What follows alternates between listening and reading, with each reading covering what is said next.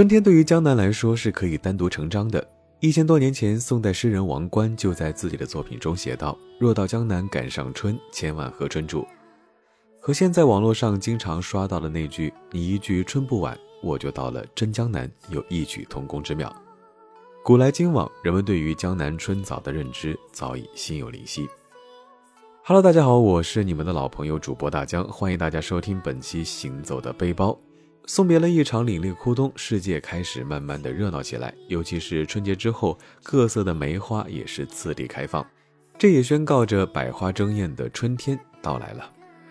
在江南，如果要赏梅的话，人们可能会提及很多的地方，比如说上海的几个园林、无锡的梅园等等等等。南京呢，也一定会榜上有名，梅花是南京的市花，更因为金陵梅花甲天下。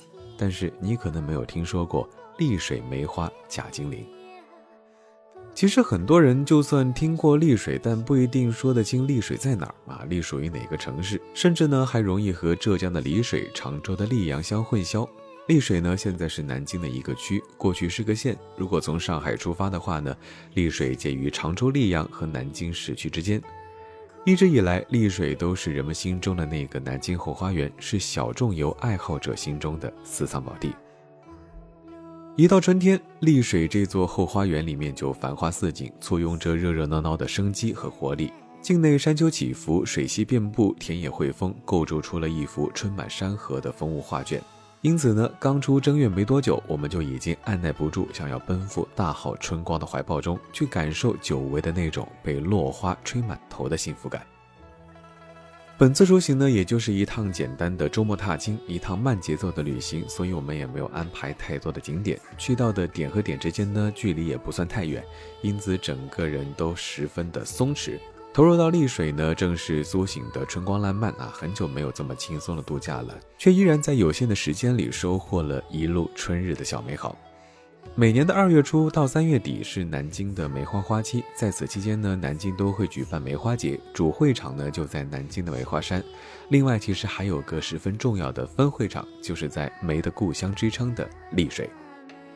相比起梅花山呢，这里更加的小众，但是梅花种植的数量和规模却丝毫不逊色。我们这次出行呢，也主要是为了过来赏梅，就连民宿老板在我们办理入住的时候都要问一句：“你们是来看梅花节的吧？”可见呢，丽水的梅花节在当地非常的深入人心。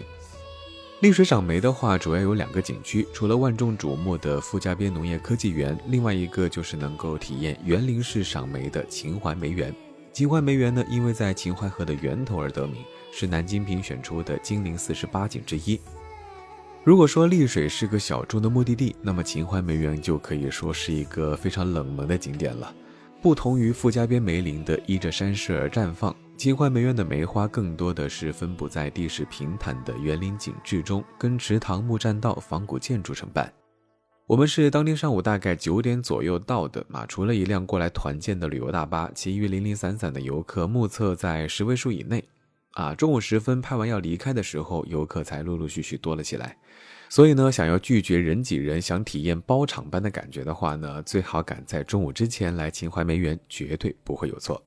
我们去的时候呢，梅园的梅花大概是开了一半，其实已经非常的惊艳了。很难想象这里的两千余亩的梅花种植面积，如果是后面几周全开，会是怎样的一个震撼人心的场景？水榭亭台、小桥栈道掩映在红霞般的梅花丛中，棵棵梅树呢枝干是曲旋盘卧，无论从哪个角度看，都是一幅美丽的画。再配上那别具神韵、清逸优雅的香，当真是不负好春光。入园之后呢，中央是一条笔直的主干道，它的左右两侧都是参观区域。鉴于园区比较大，刚才航拍的时候，其实我们已经观察过哪些区域的梅花开得比较密集，所以入园之后呢，我们也是直奔那些地方去。古人闻香寻梅，现在呢，我们就直接通过高科技按图索梅了。在这里呢，其实可以非常轻松自在地沿着蜿蜒曲折的木栈道赏梅啊，就算是转了几个弯之后，有些分不清方向，也不打紧。迷失在这个无边的花海中，在暗香浮动里沉醉，也算是春日的小确幸之一吧。花海里呢，也安置了若干的观景台，没有航拍的游客也可以从高处俯瞰整个梅林，看乡间通衢纵横，欣赏这一眼望不到边的烂漫春色。当天我们去的时候，虽然没有什么阳光，但是阴天呢，也让粉白相间的梅林显得更加的柔美清新。要不说春天真的是一款非常好的滤镜呢。其实，之所以我们会选择来到秦淮梅园，是因为之前在网上看到了有些网友抛出的梅花隧道的照片啊，觉得实在是过于出片，被种草了。这次呢，也算是终于实现了。另外一个赏梅的好去处就是傅家边农业科技园啊，这个名字听起来好像很土的样子，其实，在梅花节时，这里更像是一处以梅花为主题的大型综合景区，提供给游客耳目一新的花式赏梅体验。这里呢，也是丽水地区占地面积最大、最有特色的赏梅圣地。万亩花海，十里梅林，说的就是这儿。连接主入口的呢，就是霸气十足的梅花大道，两侧的粉色花带似乎是一眼望不到尽头。从树下走过，纵使戴着口罩，仍然是闻到了沁人心脾的花香。虽然是刚刚踏进园区，但是这个赏梅的氛围感呢，已经铺垫的十分到位了。听民宿老板说，这里梅花节人气非常的高，因此呢，我们也是特地赶早入园拍摄。幸好发现周末上午人流不多，直到中午的时候才发现，原来主干道上已经是人潮汹涌了。当天呢，我们也是选择一边往里走一边拍。第一个点呢，就是美好情缘隧道啊，这是一个专为人像拍摄而设的打卡点。地面上呢铺设了一段铁轨，两侧的粉梅已经开放，合围成了一条非常梦幻的粉色隧道。阴天的上午，树林里昏暗的光线倒是加深了两侧灯笼的存在感啊，就像是国风动漫里的场景。可以说，就是单单为了拍摄这条隧道，我也愿意再来一次。美好情缘附近呢，还有一条天然的梅花隧道，在各大游记攻略里面出镜率也是非常的高。总之，这一区域太值得花时间去细细拍了。我们当天呢，也是经当地人指点，从豫园附近的一条很隐蔽的小路上梅花山。这条上山路两旁的白梅已经是悉数盛开啊，在起伏的山路上赏梅，更能领略梅花山错落有致、层层叠叠的气势。这座山呢，几乎是无人踏足，穿梭于梅林间呢，也是让我们忘记了山下的喧嚣，只有古诗中弄花香满衣的游春乐趣。这座山不高啊，如果不拍照，大概是两三分钟就能够爬到山顶。整个山头呢，都已经被盛开的梅花点缀得粉若烟霞。山顶呢有一个供游人休憩的小广场，视觉焦点呢就是一座三层的仿古建筑，叫做赏梅阁。每个来傅家边赏梅的游客，应该都会拍到一张带有赏梅阁的梅花林照片。这里连接着三条上下山的步道，而将赏梅阁和赏梅亭连接起来的那条步道呢，就是游人最为集中的区域。这里的景色更加的经典，路呢也更加的宽阔好走。我们呢也是选择从这里下山，这样的话前山后山的景致都能够看到。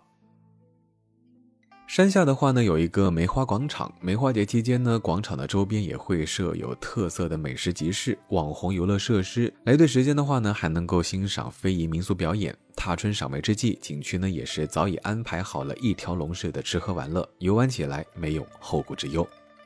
夜间赏梅呢，也是傅家边农业科技园的一大特色项目。如果说日间赏梅并不算稀奇，那么来到傅家边，你就会明白，夜间赏梅绝对不是在天黑以后趁着夜色赏梅那么简单。这次最让我惊艳的就是那条荧光步道啊，怎一个酷炫了得！三百六十五米长的步道，由大大小小近百万颗荧光石铺就，组成蜿蜒流畅的曲线，就像是一道在地上游走的极光。两侧呢是五光十色的地灯打向路边的梅花树，还会随时变换颜色，烘托出夜幕下梅花的绰约风姿。跟白天的清新淡雅相比呢，夜间的园区仿佛是变了一个世界，朦胧间更有别样的滋味。夜游的重头戏呢，就是梅花广场的烟火表演。烟火呢，就像是人间的星河，在夜空漫天闪烁，照亮大地山河。伴随着观众的阵阵欢呼，十分钟的演出里高潮迭起，就算是下着小雨，也没有浇灭大家的热情。梅花节的仪式感就在这一场场的烟花盛会里了。本想说值回票价，但是一想它并没有收门票，所以更觉得不虚此行了。紧邻傅家边农业科技园的，还有一座非常值得参观的古典园林。来这边赏梅的话呢，也是非常强烈建议一同参观。梅花深处坐落着犹如世外桃源般的小山村玉园啊，就静静地藏在这风景如画的山坳之中。因为豫园建筑群呢围绕着一池碧水，青砖黛瓦的徽派建筑倒影在水面，湖光山色映衬着水榭亭台，就如同缓缓展开的水墨画卷。这里呢也被人们称作南京的小红村。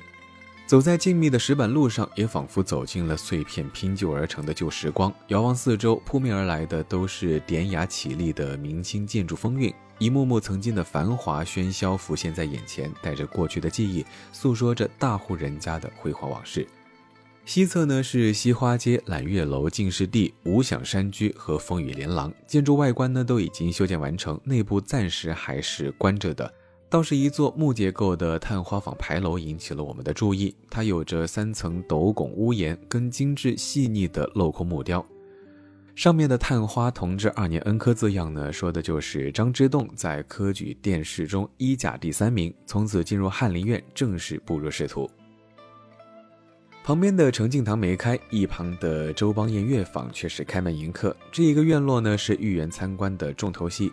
建筑呢，以前是曾国藩在安徽所建的一处湖湘会馆，为中轴式五进四景三院两层布局。步入其中，映入眼帘的就是徽派大院里面常见的泗水归堂式院落布局。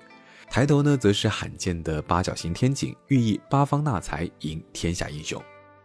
仔细观摩建筑细节的话呢，你会发现，无论是垂花柱、冬瓜梁、牛腿、藻井上呢，都是布满了木雕的细节，繁复精致，就像是一件件的艺术品。而其中掺杂的老建筑构件物料呢，又让整个院落蒙上了一层厚重的历史感。它的质地、线条、沧桑感，确实要比现代雕刻更加的有韵味。庭院深深，目之所及呢，都凝聚着古今匠人们的用心。乐坊一边，则是豫园的另外一个参观重点——晴雨谷戏台。这也是国内稀有的双面戏台，为五开间、九脊翘角全木构戏楼。外侧呢是晴戏台，内侧是雨戏台。两边呢有关戏楼和厢房，厢房中堂是元代建筑风格，其中东篱堂匾额是乾隆御笔。据介绍，仅仅是戏台的搭建呢，就用到了二十万个老建筑构件，金碧辉煌却又古朴深邃。好了，本期行走的背包到这里差不多就要告一段落了。本次去丽水着实有一点点出乎意料，本以为是一个偏冷门的地方，可能没什么看头，但时机到了却发现值得一去。看来古人说的“读万卷书不如行万里路”，诚不欺我。感谢收听本期行走的背包，我是你们的老朋友主播大江，欢迎大家关注我的微博“千大江”，谦虚的谦，也欢迎大家关注我的抖音，还有微信公众号，搜索“大江浪啊浪”就能够找到了。我们下期节目再见喽，拜了个拜。